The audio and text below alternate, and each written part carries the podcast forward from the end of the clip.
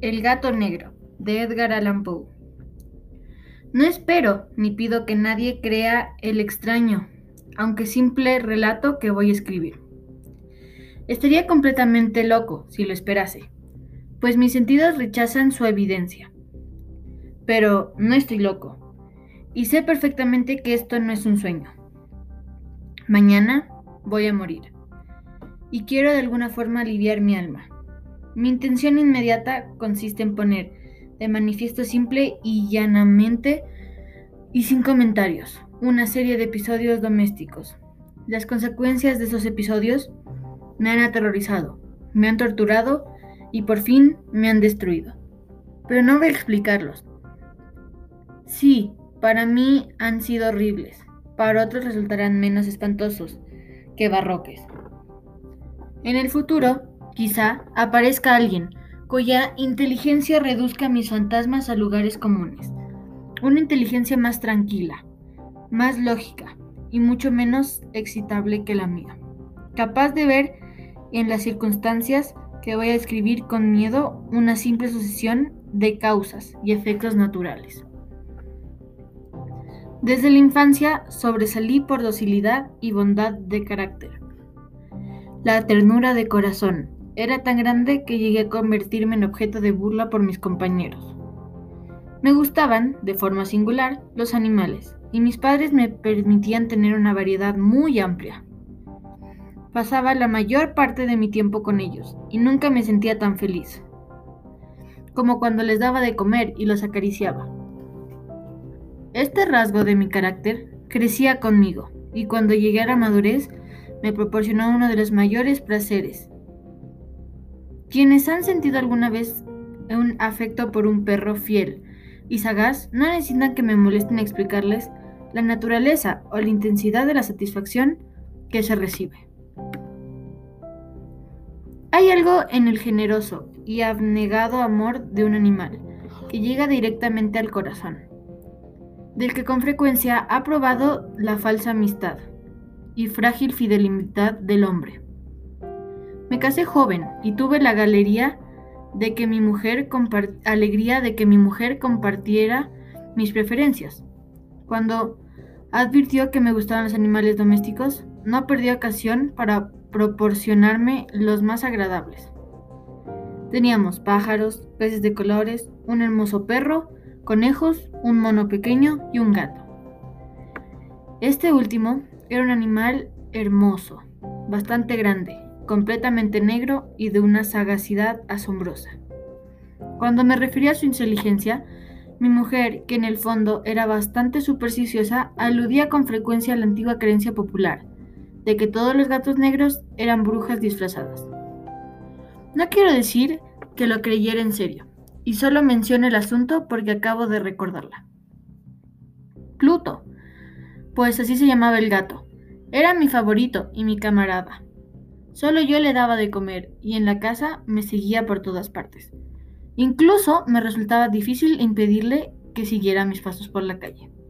Nuestra amistad duró varios años, en el transcurso de los cuales mi temperamento y mi carácter, por causa del demonio intemperancia, y me pongo rojo al confesarlo, se habían alterado radicalmente. Día a día me fui volviendo más irritable malhumorado e indiferente hacia los sentimientos ajenos. Llegué incluso a usar palabras duras con mi mujer y terminé recurriendo a la violencia física. Por supuesto, mis favoritos sintieron también el cambio de mi carácter. No solo los descuidaba, sino que llegué a hacerles daño. Sin embargo, hacia Pluto sentí el suficiente respeto como para abstenerme de maltratarlo. Cosa que hacía con los conejos, el mono y hasta el perro cuando por casualidad o por efecto se cruzaban en mi camino. Por mi Pero mi enfermedad empeoraba, pues, ¿qué enfermedad se puede comparar con el alcohol? Y al fin incluso Pluto, que ya empezaba a ser viejo y por tanto irritable, empezó a sufrir las consecuencias de mi mal amor.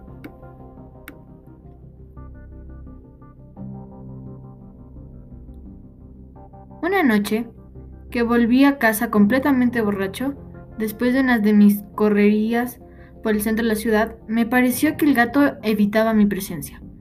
Lo agarré y asustado por mi violencia me mordió ligeramente en la mano. Al instante, se apoderó de mí una furia de diablos, y ya no supe lo que hacía. Fue como si la raíz de mi alma se separara de un golpe del cuerpo, y una maldad más diabólica, alimentada por la ginebra, estremeció cada fibra de mi ser. Saqué del bolsillo del chaleco un cortaplumas. Lo abrí mientras seguía sujetando al pobre animal por el pescuezo. Y deliberadamente le saqué un ojo. Me pongo más rojo que un tomate. Siento vergüenza. Tiemblo mientras escribo tan reprochable atrocidad. Cuando me volvió la razón con la mañana, cuando el sueño hubo disipado los vapores de la orgía nocturna, sentí que el horror se mezclaba con el remordimiento ante el crimen del que era culpable, pero solo era un sentimiento débil y equivoco, y no llegó a tocar mi alma. Otra vez me hundí en los excesos, y pronto ahogué en vinos los recuerdos del suicidio, de lo sucedido. El gato, mientras tanto, mejoraba lentamente. La cuenca del ojo perdido presentaba un horrible aspecto, pero el animal parecía que ya no sufría. Se paseaba como de costumbre por la casa, aunque como se puede imaginar, huía aterrorizado al verme. Me quedaba bastante de mi antigua forma de ser para sentirme agraviado por el evidente antipatía de un animal que una vez me había querido tanto. Pero ese sentimiento pronto se dio paso a la irritación, y entonces se presentó, para mi derrota final e irrevocable, el espíritu de la perseveridad. La filosofía no tiene en cuenta a este espíritu, sin embargo, estoy tan seguro de que mi alma existe, como de que la perseveridad es uno de los impulsos primordiales del corazón del ser humano, una de las facultades primarias indivisibles, uno de los sentimientos que dirigen el carácter del hombre. ¿Quién no se ha sorprendido a sí mismo cien veces en los momentos en que cometió una acción estúpida o malvada por la simple razón de que no debía cometerla? ¿No hay entre nosotros una tendencia permanente que nos enfrenta el sentido común a transgredir lo que constituye la ley por el simple hecho de serlo, existir? Este espíritu de perseveridad se presentó, como he dicho, en mi caída final. Y ese insondable anhelo que tenía el alma de vejarse a sí misma, de violentar su naturaleza, de hacer el mal por el mal mismo, me empujó a continuar y finalmente a consumar el suplico que había infligido al inocente animal. Una mañana, a sangre fría, le pasé un lazo por el pescuezo y lo ahorqué en la rama de un árbol. Lo ahorqué mientras las lágrimas me rebotaban en los ojos, y lo más amargo remordimiento me retorció el corazón. Lo ahorqué porque recordaba que me había querido, y porque estaba seguro de que no me había dado motivos para matarlo. Lo ahorqué porque sabía que al hacerlo cometí un pecado, un pecado mortal que pondría en peligro a mi alma hasta llevarla, si esto fuera posible. Más allá del alcance de la infinita misericordia del Dios, más misericordioso y más terrible. La noche del día en que cometí ese acto cruel, me despertaron gritos de ¡Fuego! La ropa de mi cama era una llama, y toda la casa estaba ardiendo. Con gran dificultad pudimos escapar del incendio. Mi mujer, un criado y yo. Todo quedó destruido. Mis bienes terrenales se perdieron. Y desde ese momento no me quedó más remedio que resignarme. No caeré en la debilidad de establecer una relación de causa y efecto entre el desastre y la acción criminal que cometí. Simplemente me limito a detallar una cadena de hechos y no quiero dejar suelto ningún eslabón. Al día siguiente del incendio visité las ruinas. Todas las paredes, salvo una, se habían desplomado. La que quedaba en pie era un tabique divisorio, un poco, un poco, un poco de poco espesor, situado en el centro de la casa, y contra el cual antes se apoyaba la cabecera de mi cama. El yeso del tabique había aguantado la acción de fuego. algo que atribuí a su reciente aplicación. Una apretada muchedumbre se había reunido alrededor de esa pared y varias personas parecían examinar parte de la misma, atenta y minuciosamente. Las palabras extraño, curioso y otras parecidas despertaron mi curiosidad. Al acercarme más, vi que en la blanca superficie grabada en bajo relieve aparecía la figura de un gigantesco gato. El contorno tenía una nitidez verdaderamente extraordinaria. Había una cuerda alrededor del pescuezo del animal. Al descubrir esta aparición, ya no podía considerarla otra cosa. El asombro y el terror me dominaron, pero la reflexión vino con mi ayuda. Recordé que había ahorcado al gato en un jardín colindante con la casa. Cuando se produjo la alarma del incendio, la gente invadió inmediatamente el jardín. Alguien debió cortar la soga y tirar al gato en mi habitación por la ventana abierta. Sin duda habían tratado así de despertarse.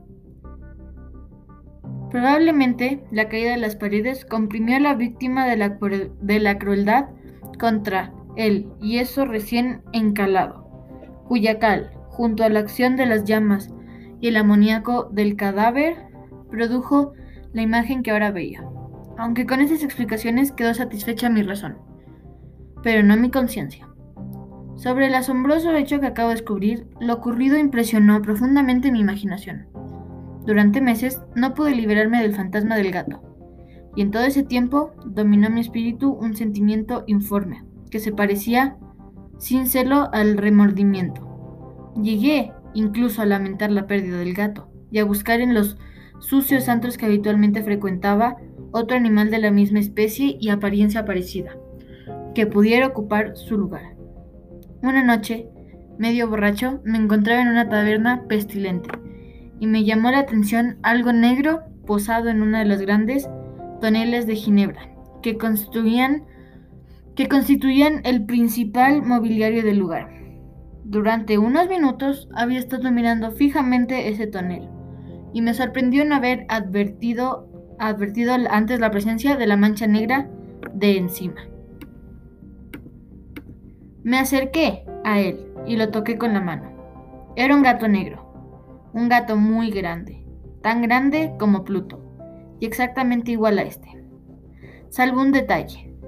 Pluto no tenía ni un pelo blanco en el cuerpo, mientras este gato mostraba una mancha blanca tan grande como indefinida en que lo cubría casi todo el pecho. Al acariciarlo, se levantó enseguida. Empezó a ronronear con fuerza. Se restregó contra mi mano y pareció encantado de mis cuitas. Había encontrado al animal que estaba buscando. Inmediatamente propuse comprárselo al tabernero, pero me contestó que no era suyo y que no lo había visto nunca antes, ni sabía nada del gato. Seguí acariciando al gato y cuando iba a irme a casa, el animal se mostró dispuesto a acompañarme. Le permití que lo hiciera, parándome una y otra vez para agacharme y acariciarlo. Cuando estuvo en casa, se acostumbró enseguida y pronto se convirtió en el gran favorito de mi mujer. Por mi, por mi parte, pronto sentí que nacía en mí una antipatía hacia el animal. Era exactamente lo contrario de lo que yo había esperado. Pero, sin que pueda justificar cómo ni por qué, su evidente afecto por mí me disgustaba y me irritaba. Lentamente, tales sentimientos de disgusto y molestia se transformaron en la armadura del odio. Procuraba no encontrarme con el animal.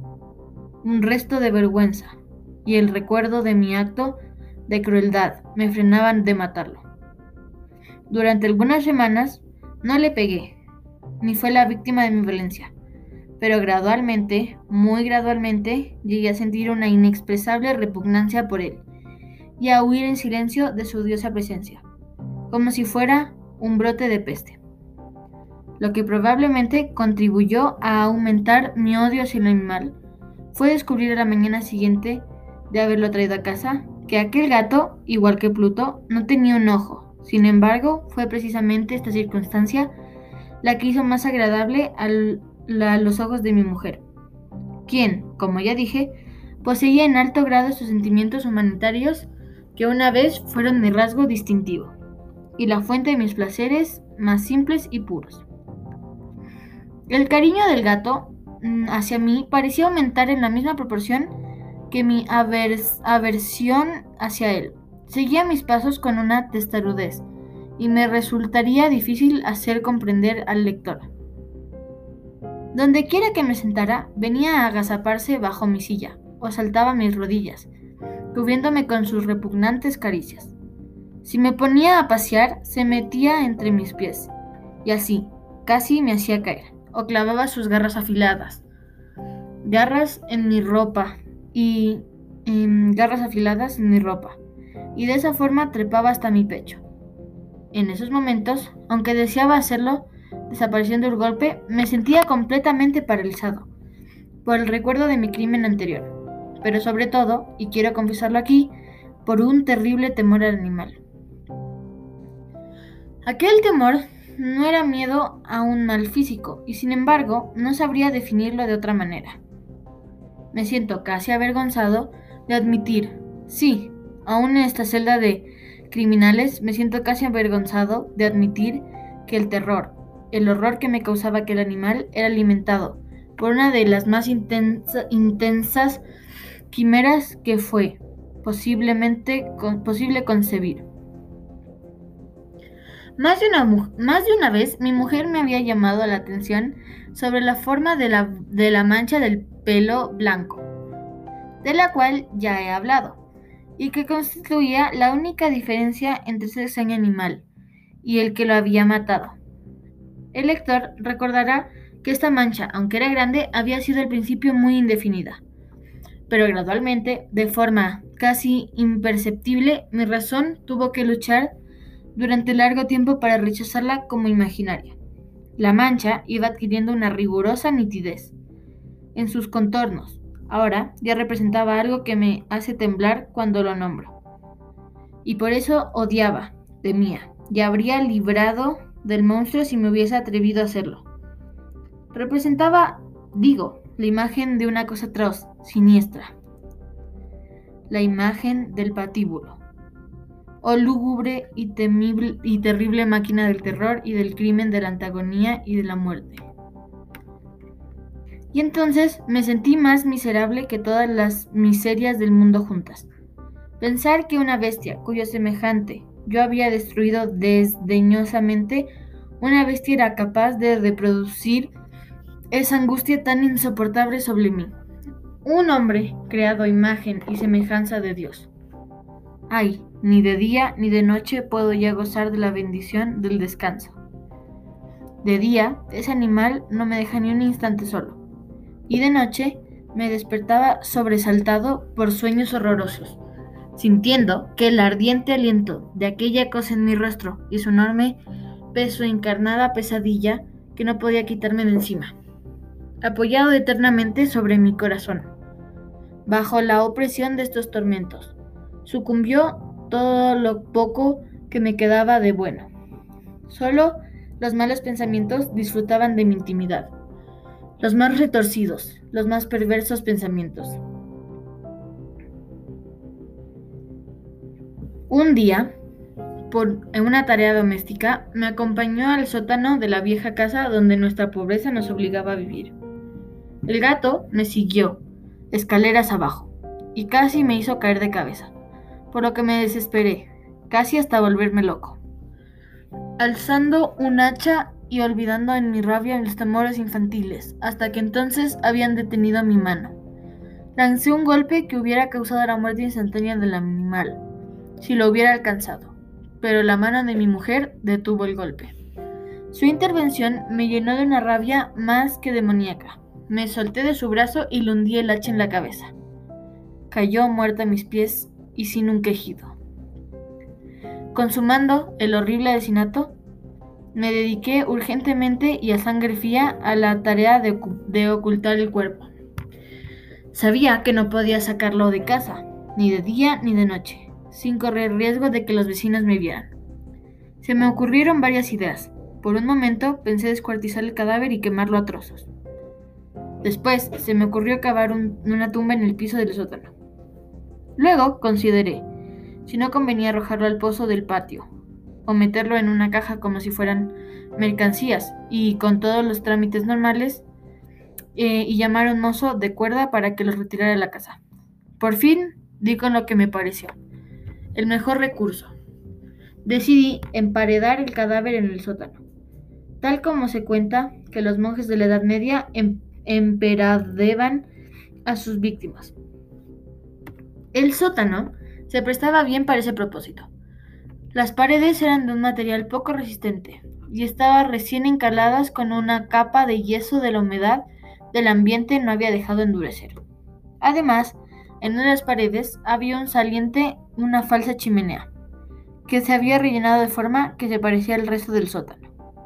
Sin ningún género de dudas, se podían quitar fácilmente los ladrillos de esa parte, introducir el cadáver, cadáver y después tapar el agujero como antes, de forma que ninguna mirada pudiera descubrir nada sospechoso. No me equivocaba con mis cálculos. Con una palanca saqué fácilmente los ladrillos y después de colocar con cuidado el cuerpo contra la pared interior, lo mantuve de esa posición mientras colocaba el nuevo ladrillo en su forma original. Después de preocuparme, argamasa, arena y, y cerda, preparé con precaución un yeso que no se distinguía del anterior y revoqué cuidadosamente el enladrillado. Terminé la tarea me sentí satisfecho de que todo hubiera quedado bien. La pared no mostraba la menor señal de haber sido alterada. Recogí del suelo los cascotes más pequeños y triunfante miré alrededor y dije, aquí por lo menos no he trabajado en vano.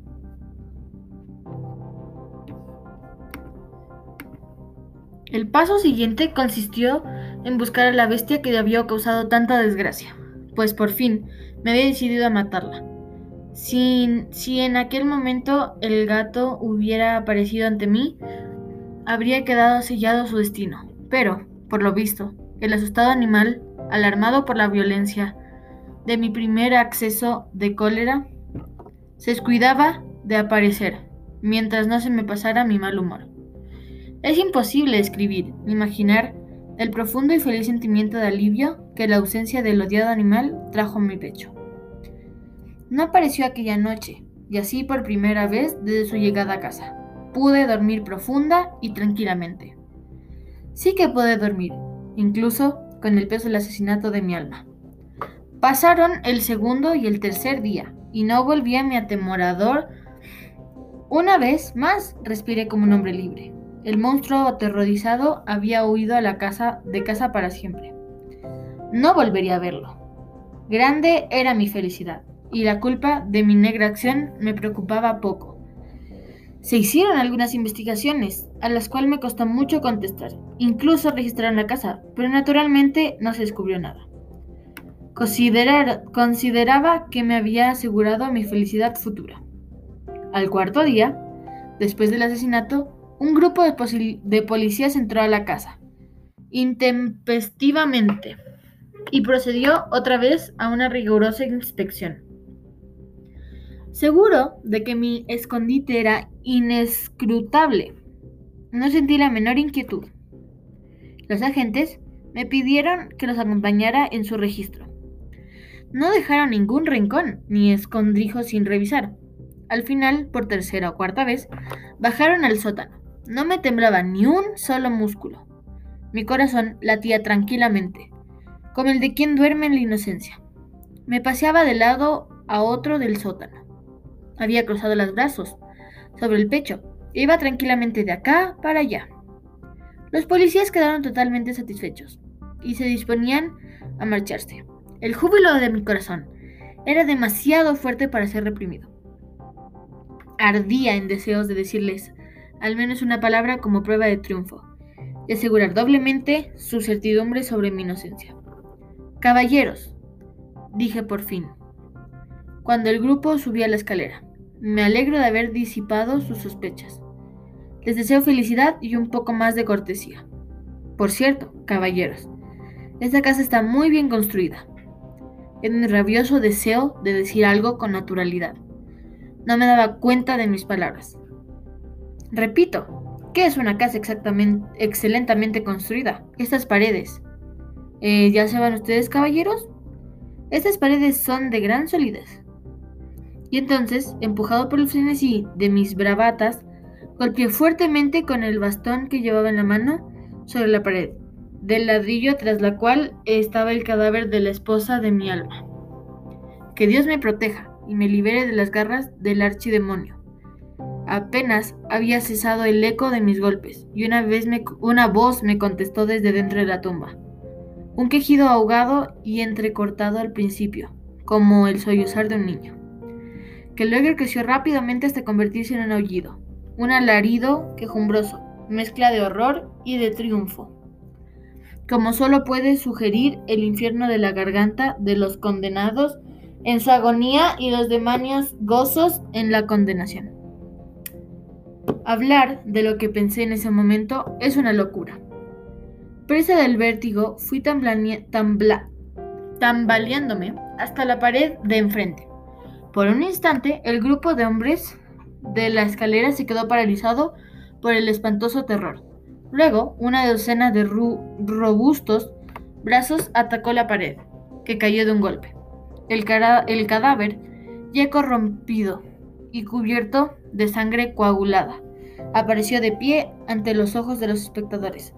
Sobre su cabeza, con la roja boca abierta y el único ojo de fuego, estaba agazada, agapasada la horrible bestia cuya astucia me había llevado al asesinato, cuya voz delatora me entregaba ahora al verdugo.